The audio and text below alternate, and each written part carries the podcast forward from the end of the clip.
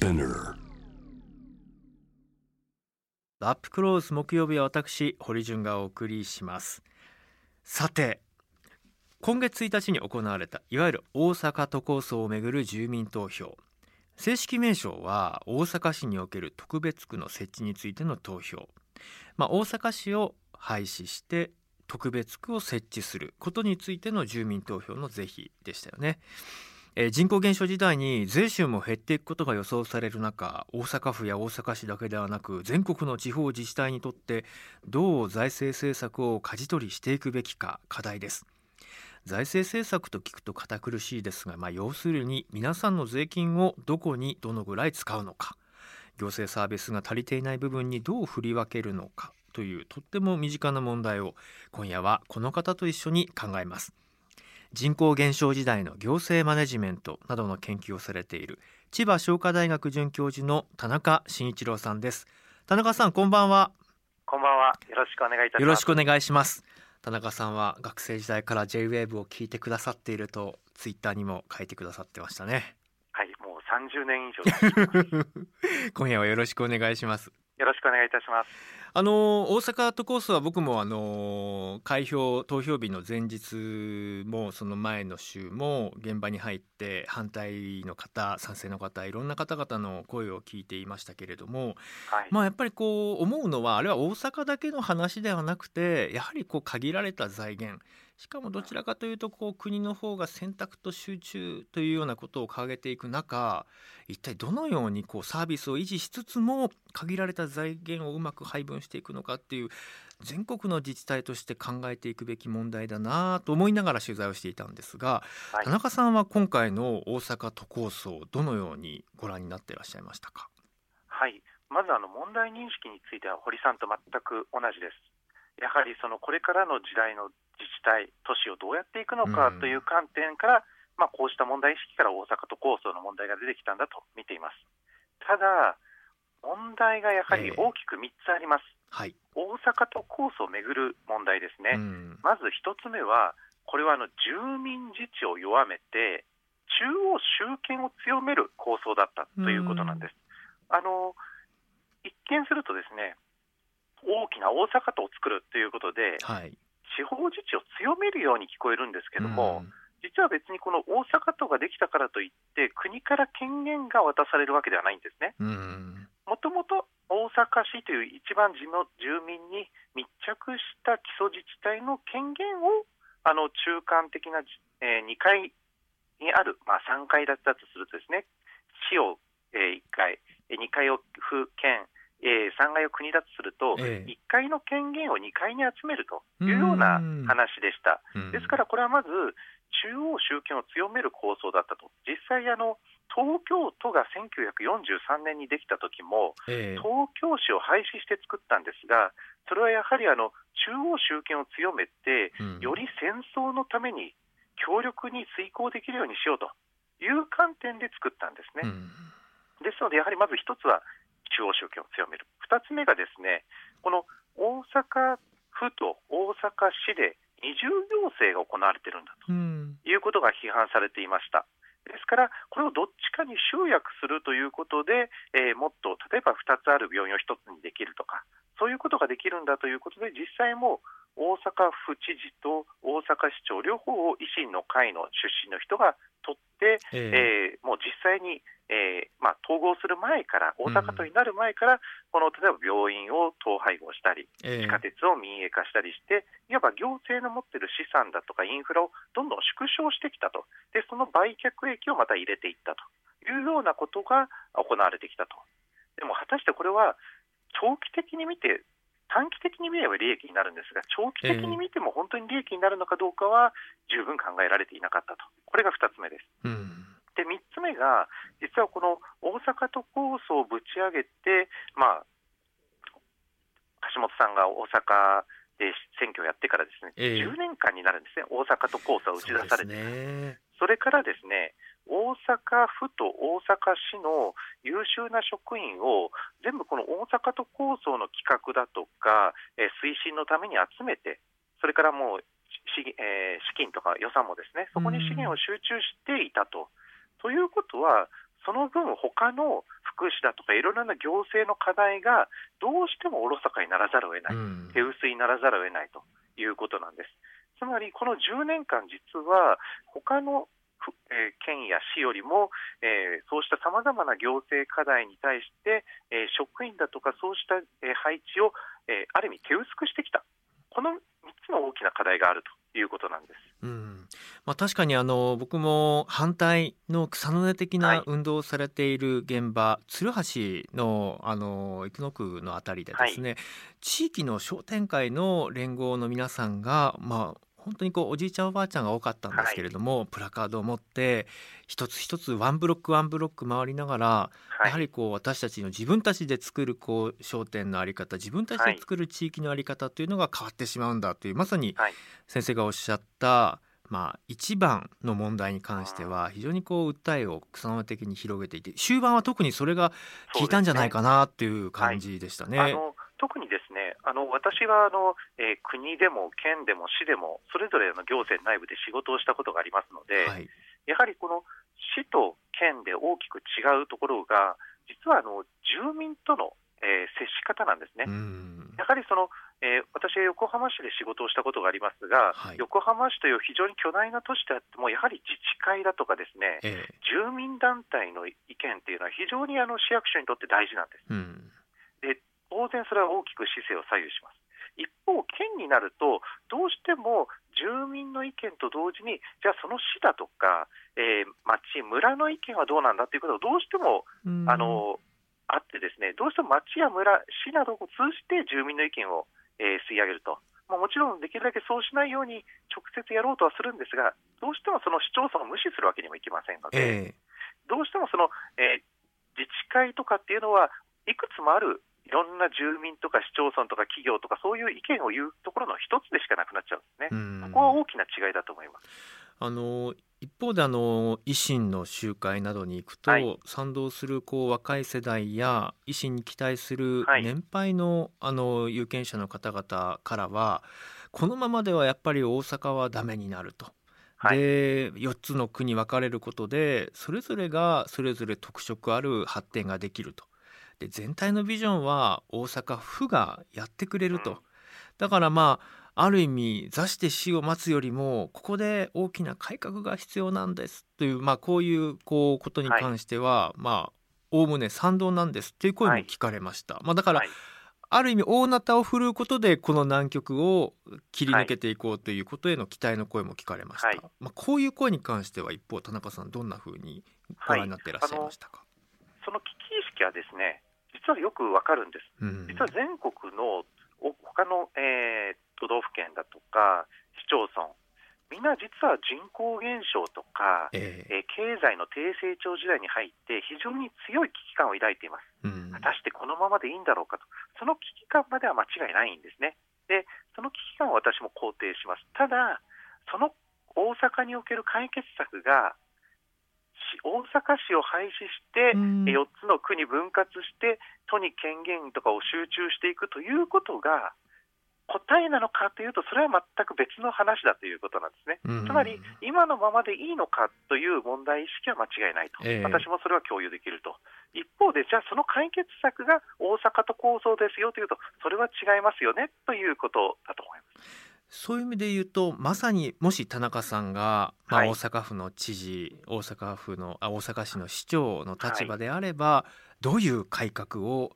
していたかもしくははい。どんな議論を有権者に提起したか、このあたりいかがでしょうか？はい、実はあの日本全体で見ても、ですね人口というのは、実は日本はずっと増え続けてきたんです。うん。平安時代から実は人口のピークに至る2008年まで、ええ日本で人口が減少したという時代は実はないんです。うんあの増え緩やかに増えるか、横ばいか、急激に増えるか、これしかないんですね。でもちろんあの、アジア太平洋戦争の時に一時的に多く戦死者が出て、ですね亡くなった人が出て、減った時期はあるんですが、それを例外とすれば、2008年まで日本で人口が減少時代した時代というのは、まさに本当に平安時代、奈良時代から含めてもない。うんでと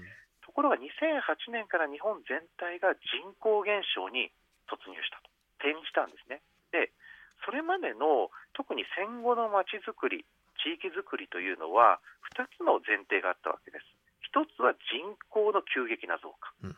もう一つは経済の成長、うん、この2つの前提を踏まえてどういうまちづくりをするんだ住宅が足りない、学校が足りない、ということでいろいろ応急的にやってきたのがこれまでだったんです。それが2008年から真逆に変わってしまった。ということは何を意味しているかというと日本で人口減少の時代にどのようなにして地域を運営すれば、えその人住民が幸せに暮らせるのかという前例がないということ。つまり前例がないということはこのかこういう方がいいというふうに決める前にまず前例がない時代になりましたということで議論するしかないんですね。あの地域みんなで地域ぐるみで議論して考えてやっていくしかない。それが今回、大阪都構想だといきなり結論にいってるわけです。えー、そこに大きな課題がある。ですから議論すること自体意味がある。特に前例がない時代ですのでいろんな人が試行錯誤する。そこ自体に意味があるということです。確かに。あの地元のテレビ局のキャスターがあの開票が、まあ、終盤まさに体制が判明した時に、足が震えていてで今本当に怖さを感じます。なぜなら本当にこの危機を乗り越えるために今必要なのは地域住民同士の連携でありさまざまな情報共有だと。ところがご覧のように今真っ二つに大阪市が割れてしまっていると。それがこう同じ地域の中ひょっとしたら家族の中友人間の中で賛成か反対かに割れてしまっているかもしれないと。だから本当にこう防災や福祉の在り方えー、いろんなこう社会問題に対して力を合わせなきゃいけないものを分断をこれからどう乗り越えていけばいいのか現状を目の当たりにすると怖くなりましたっていうようなお話をされていてまさにまあ今回の大阪4区っていうのは確かにこう湾岸エリアと、まあ、はい、内陸部の方では、まあ、の経済の成長のプランを変えていたりとかして、はい、ただそれってなんとなくまあ設計者が描くバラ色の未来であって地域の皆さんが描く我が町の経済成長策っていうものとは少し違うのかなっていうのは感じてました。はい、その通りだと思います。つまり今までのような前提が真逆になってるわけですから、うん、さまざまな人たちが、それは企業や銀行、住民、えー、市民団体、行政、みんながですね膝を突き合わせて議論する、同じデータを踏まえて苦い現実を直視して、でもどうしようと。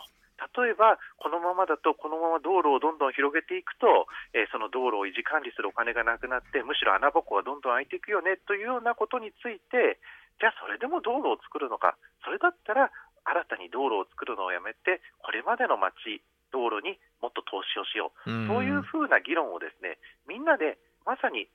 連携して議論しなきゃいけない時に来てるんです。なるほど。はい。あの町の課題を知る街のコンディション状況を知るっていうことがすごくこう大事なのかなと思うんですけども、うちのあのジャム・ザ・ワールドの番組スタッフで最近東京23区内から神奈川県のある自治体に引っ越したものがおりまして、そのスタッフによると子どもの医療費が、まあ、今まで住んでたところは中学まで無料だったのに、はい、引っ越し先の自治体は自己負担の一部を助成するという形であり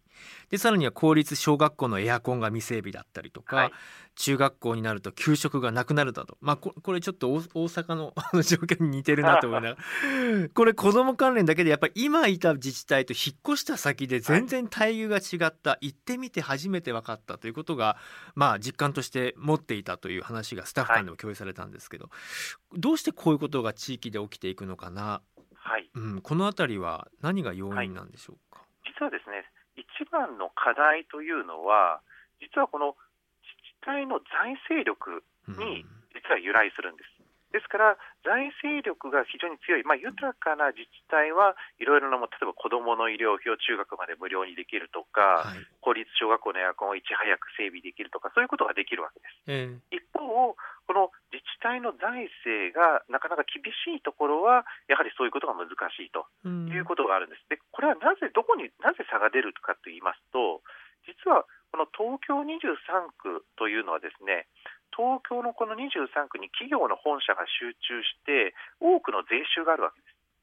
で東京都ではですね一回東京都にそのお金を吸い上げて、えー、23区にそれを、えーまあ、調整しながらお金を、えー、まくわけです。はい、で当然本社がいっぱい立地している千代田区とかは税収が非常にある、一方で住民がいっぱい住んでるけど本社とかがほとんどあるわけではない足立区とかは財政力が弱いわけです。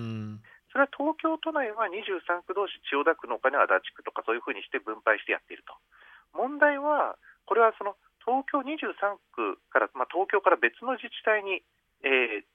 別の県に引っ越してしまうとですねそのような調整東京23区のこの豊かな税収というものを自由に使えるわけじゃないんですね。国全体では調整しているけれども、やはりそれは東京に企業が集中しているということにはやっぱりかなわないわけです。ですからそもそも実は日本全体の中で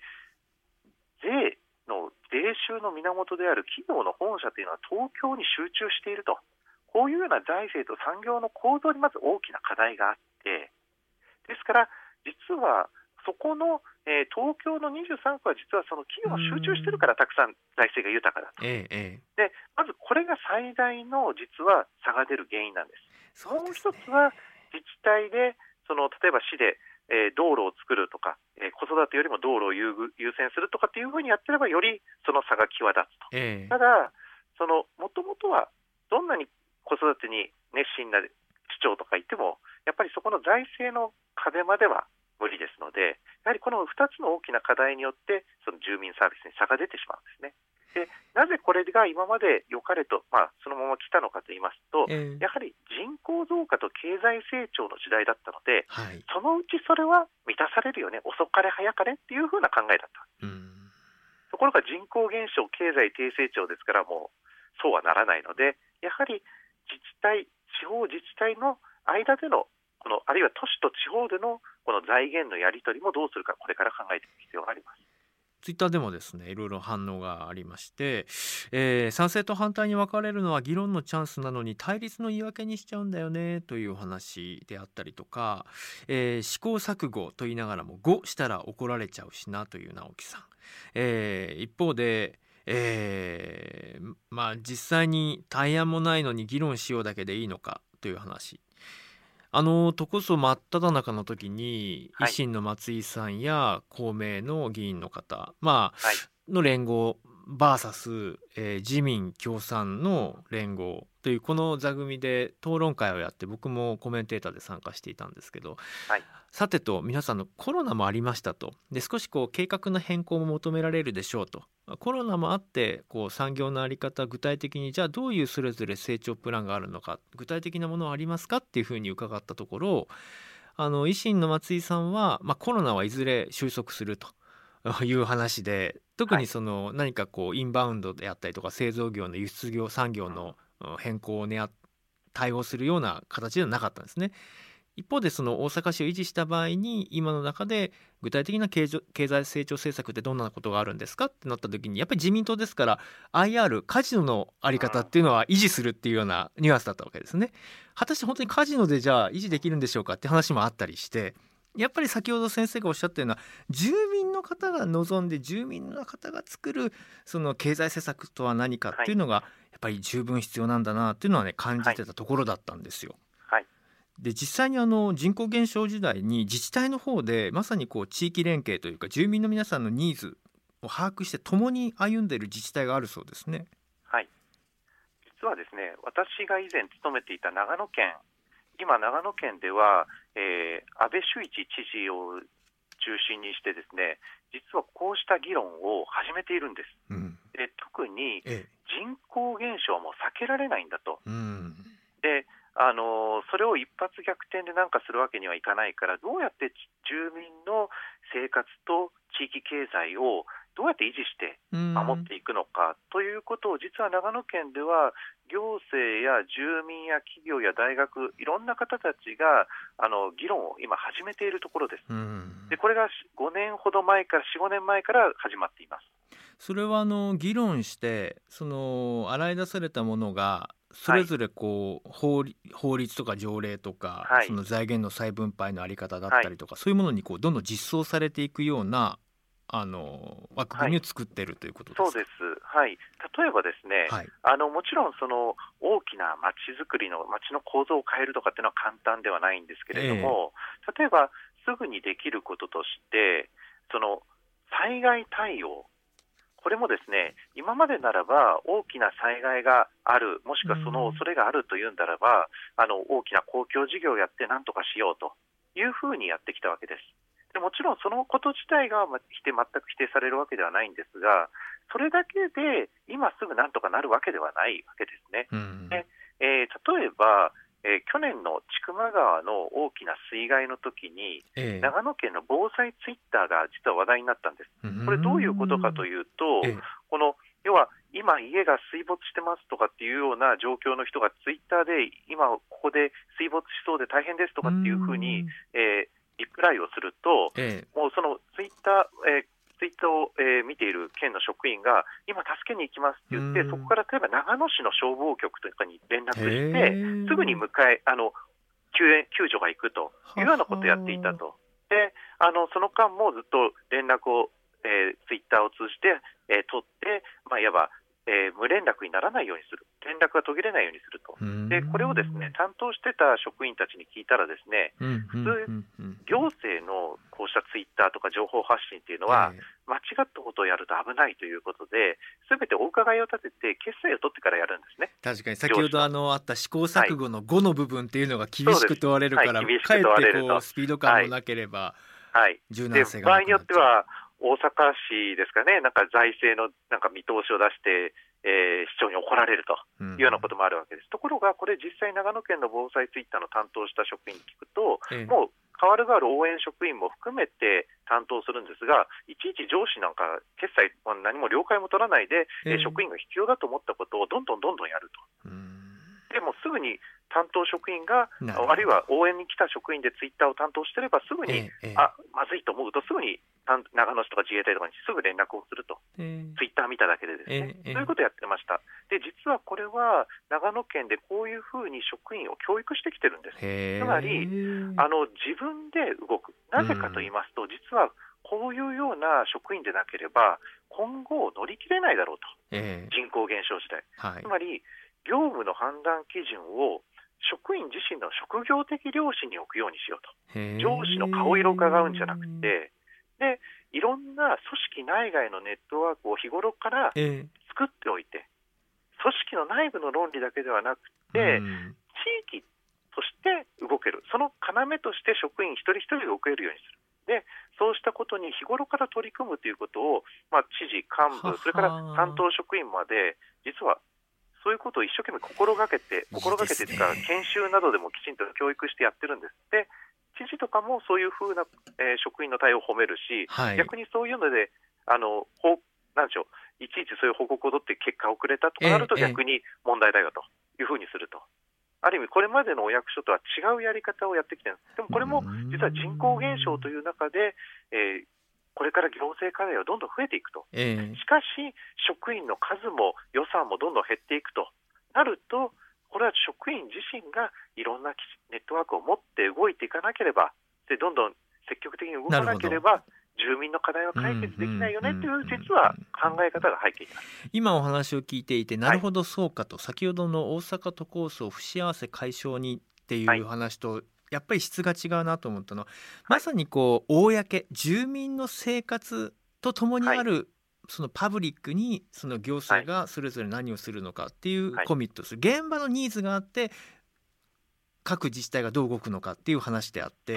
自治体が描いたプランにどう沿って住民がそのはい。動くかっていう話じゃないよっていうところが圧倒的に違うっていうことですはい。ね。、でもう最後、それは例えば、あのなんでしょう、ツイッターのミスでうまく連絡が取れなくて、その例えば誤情報だったとなっても、それは、えー知事や課長部長、課長はそれでもいいんだっていうふうに職員に日頃から言っているので、そうやって動けるわけなるほど。あのー話をさらに次に進めていくと、はい。まあその人口減少、まあその税収が、はまあなかなかこう厳しくなっていく中、どのように再分配していくのかというはい。議論の中で、やはりこのインフラをどう維持するのかっていうのはは必ず出てきますよね。ですからまあジャム・ザ・ワールドでもじゃあ水道は一体どのように維持すればいいの？とか道路は橋の点検は？とか、えー、じゃあ買い物はバスは？とか必ずインフラの話が出てきます。この地方の財政政策を考えるときにこのインフラの維持をどうしていくのか暮らしをどう守っていくのかこの辺りは今後どういうあの青写真をこう思い描くところから始めればいいんでしょうか？はい実は今のこうしたまちづくりの政策というのは、とにかく人口が増える一方だっていう前提で全部進んできていて、今でもその惰性で動いてるんです。ですので、人口が減って虫食い状態になるということは想定してない。となると、でも実際には虫食い状態か、あ隣で空き家、向かいで空き店舗なんてことは普通に各地で起きてるわけです。となると、じゃあ住民も企業も行政も今までのように人口が増えることを前提にどんどん外に街のエリアが広がっていくっていうような街づくりでいいのかと。例えば、企業も住民も三方一両損ではありませんがこれからの住民街づく街をこの生活できる街を維持するためにそれぞれが少しずつ何か犠牲にしてでも住みよい街を作っていくっていうような議論があってもいいわけです。例えばこの、えー、おじいちゃんがあの一人暮らしの、えー、で住んでるなんですよね、ポツンと一軒家がなくなったら、そこに息子が住みに行くんじゃなくて、じゃあもうおじいちゃんが亡くなったのを機会に、じゃあそのポツンと一軒家は別の用途に活用しようとか、いうふうに、実は住民もちょっと、あの何かを引き受けなきゃいけないんですね、えー、これが人口減少自体の実は非常に大変なところなんです。誰もが今までのように、えー、自由にできるわけじゃない。何かを少しずつあのなんていうのか、公公共のために何か引き換えにしていかなきゃいけない時代なんです、まあ、負担をしなきゃいけない。じゃあそうすると、それは結局やっぱりさっきの話に戻るんですが、えー、住民や企業やいろんな人たちが、いろんな利害を持った人たちが、膝つき合わせて議論することからしか始められないんです。はい、対立からは何もできないんです。あのそうですね。先ほど長野の例を出していただきましたけれども、はい、やはり僕もそのアメリカで取材してる時にああアメリカはいろんな課題を抱えながらも民主主義の制度として懐が深いのを持っているなと思ったのは、はい、あらゆるステークホルダー住民や環境団体やワーカー、労働組合や行政やメーカーやそうした人たちが一堂に会して地域の問題どうやって解決するんだっていういわゆるこうパブリックミーティングのようなものを持ってるんですよね、はい、なかなか日本の場合住民向け説明会とかっていうのはただその聞いて で。違うでしょって押し返しても承りましたって言って翌日にはもう決済通っちゃってたみたいな、こういう場だと知恵出しの場もそれがきちんと関わってきちんと改善されていくんだ。自分の地域で自分で決めるんだっていうことは、なかなか実感できないかもしれない、ね、はい、まさにその合意形成というか、その説明会の方式も人口増加時代のやり方なんですね。そうですね。どんどん人口が増えるから、その学校を作るとかっていうことに、時間かけて議論してられないわけです。そうか効率化の話だったのか。はい、今度はでも人口減少なので、みんなが何かしら負担をしなきゃいけない、じゃあ、自分はこれなら負担できるよ、あれなら負担できるよということをみんなで話し合うしかないんですね。えー、ですからまさにパブリックミーティングが非常に重要な。んちなみにあの徳島のケースで、なかなか特筆すべき点があるそうですね。はい、でもう一つですね、実はそうしたときに思いもやらぬところから解決策が出てくることがあるんです。ええ、例えば、え、この今どんどんこの人口減少で人口密度が減っていくとスーパーとかも撤退せざるを得ない、あるいはやめざるを得ない。そうすると地域でその車とかを使いにくいお年寄りなんかはどうしても生鮮食料品とか日用品が買えなくなっちゃうんですね。でそうしたときに、ね、移動スーパーというアイデアはあるんですが実はこれまで移動スーパーは全国どこでや赤字だったんです、えー、で補助金でなんとか維持してた。ところが徳島発で黒字で補助金ゼロ。そして、えー、きちんと収益も上がるという移動スーパー。しかも住民にとっていいというソーシャルビジネス、徳島るっていうのが始まったんですね、はい、で今これはもう全国各地に広がっています、えー、こういうふうにですね全く今までとは違う発想で実は黒字化したんですけども、そういうソーシャルビジネスが思いもよらぬところが出てくる。実はですから地域の課題というのは新たなビジネス企業の一つの種でもあるし実は地域がそこでおいあ新たな飯を食っていける。産業も作れるという実はヒントでもあるわけです。なるほど。いやツイッターも見ていてもなかなか皆さんの反応というのが興味深いですね、はい。えーリバティさん。いや海も山も豊かだったんですけどね大きく変わったのはこの150年かなと思います。都市と過疎のあり方。ペンペンさん現実として限界集落や過疎地は一定の場所に人口を集中させるしかインフラなどを維持するのは難しいというような、まあ、はい。まさにそうしたこうコンパクトシティ化を掲げるはい。政治家もいますよね。ただ、一点だけそこで、すいません、時間ない中、一点だけあの実は人口密度を厚くするということと、都市にみんなが集まって住むということは違うんです。ん。大事なことは、小さな集落でもいいので、今、うん。バラバラに離れて住んでるうん、例えば30軒ある集落が、そうなんです集落の中心部に住む、みんなで集まって住むということが大事なんです。それだけで、例えばフランスの村なんかもそういうふうにして成り立ってるんですが、小さなレストランがええ1日2軒お客、2人お客が来るだけで2組、ええ。成り立つんです。そうです。だってもうここれれなんです。田中康夫さんがよく連打してます、カマンベール村のあり方とかですね、あれそもあの人口の少ない地域が世界に名だたるブランド力のある村として存続できる理由はなぜかなど、ありがとうございます。時間たっぷり使っていただきました、い、いえいえ、すいませんでした。やでもあのこれ続編をぜひ田中さんまたお伺いしたいです、僕はあのはい個人的に関心を持っているのはパブリックミーティングはないけれどももちろん地方議会はありますと、はい。本来地方議会がそうした熟議をする場だと思うんですけど地。方議会がですねちゃんと機能しているのかどうか問題っていうのもあるんじゃないかなっていうのはありまして重要です。またお話聞かせてください、わかりました。え人口減少時代における地方自治体の財政政策のあり方について千葉商科大学准教授田中慎一郎さんにお話を伺いました。堀潤です。さあ、えー千葉商科大学准教授田中慎一郎さんとの対話どう聞かれましたか？ツイッターの反応を見ていて少しこう気になったのは結局議論しましょうっていう話か安直だなっていうこうご意見があったんですけれどもうん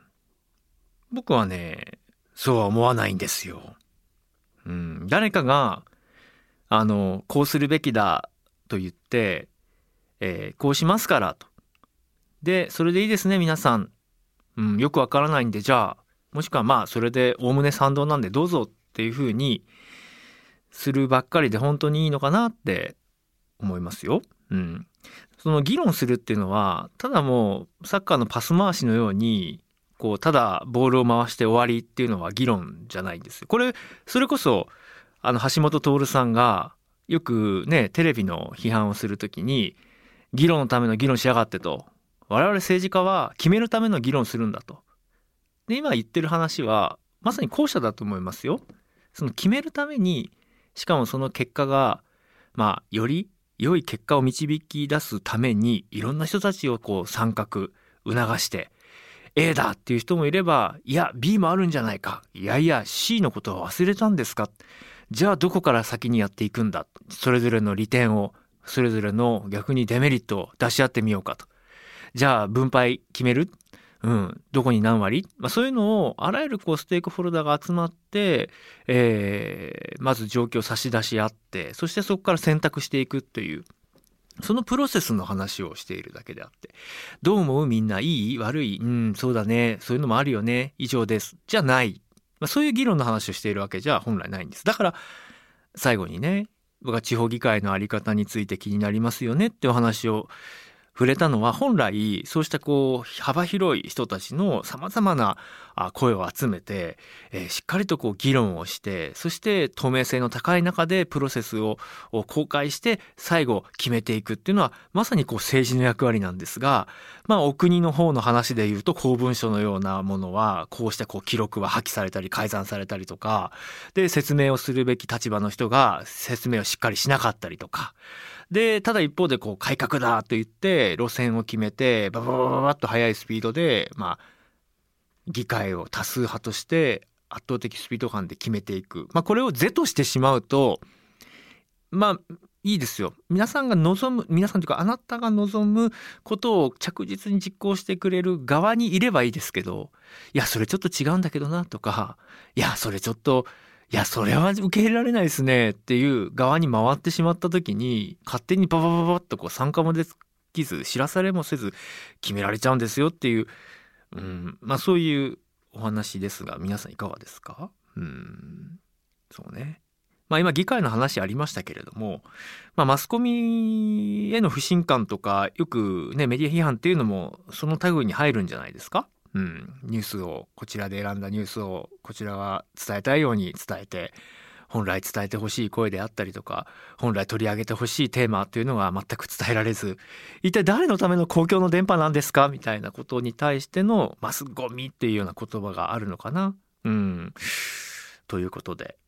ちょっと「ジャム・ザ・ワールド」木曜日堀潤としては皆さんとこう協力しながら参加感のある番組にしていきたいなと思っております。